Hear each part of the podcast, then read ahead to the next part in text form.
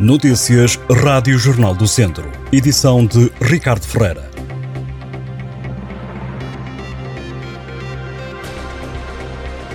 O Estado está a dever milhões de euros às corporações de bombeiros do Distrito pelos gastos no combate aos incêndios florestais de verão e pelo transporte de doentes não urgentes. As associações humanitárias fecham o ano com a corda na garganta. Fernando Ferreca, representante da Liga de Bombeiros no Distrito de Viseu, diz que às despesas com o desgaste e avarias dos carros no combate aos fogos, há que somar as dívidas do Ministério da Saúde referentes ao transporte de doentes não urgentes. O responsável fala numa situação de mais gritante, estimando que o Estado esteja em dívida para com os corpos de bombeiros da região em cerca de 2 milhões de euros. Há associações humanitárias com 4, 5 e 6 meses de pagamentos em atraso. Apesar das dívidas estatais, as corporações continuam a garantir com os compromissos, garante ainda Fernando Farreca.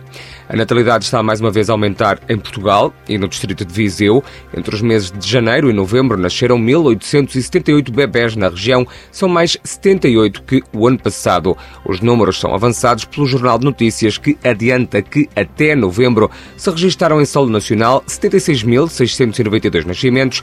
Em relação ao período homólogo, há mais 4.376 bebés, de acordo com informações que foram avançadas pelo Instituto Nacional de Saúde Dr. Ricardo Jorge, a partir dos dados do teste do pezinho.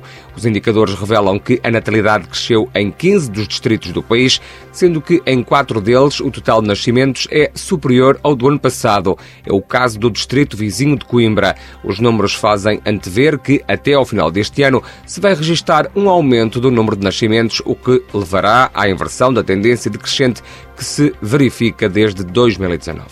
Faltam 10 médicos no ACES, o agrupamento de Centro de Saúde Viseu Dom Lafões. Atualmente, mais de 15 mil pessoas estão sem médico de família, o que corresponde a uma necessidade de cerca de uma dezena de profissionais.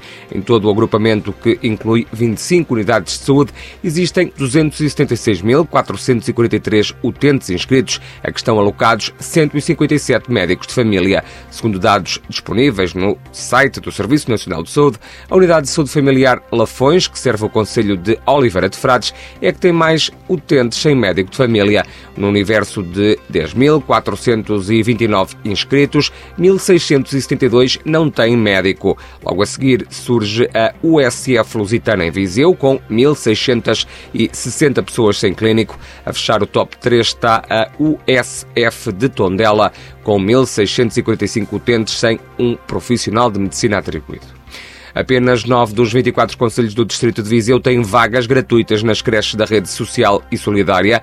O Jornal do Centro consultou a última listagem de instituições com lugares em e até aos 24 meses disponibilizada pela Segurança Social e constatou que em 15 municípios não há qualquer vaga para crianças até aos 2 anos.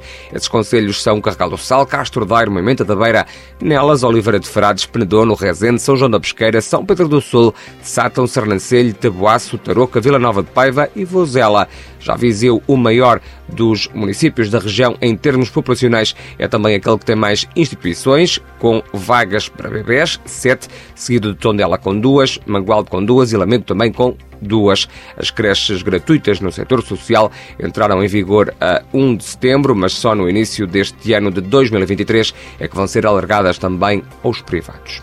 O Tondela foi no último jogo do ano ao terreno do Feirense empatar a uma bola numa partida da 14ª jornada da Segunda Liga de Futebol. O encontro foi marcado por um maior domínio do conjunto comandado por Tosé Marreco, que chegou à liderança do marcador por Arcanjo aos 64 minutos. O conjunto de Santa Maria da Feira acabou por conseguir resgatar o empate através de Sidney Lima ao minuto 80. Com este resultado, o Tondela somou o décimo empate no segundo escalão do futebol nacional, mas nenhuma equipa tem outra prestação idêntica, com tantos empates. O clube ocupa a décima posição da tabela de forma provisória.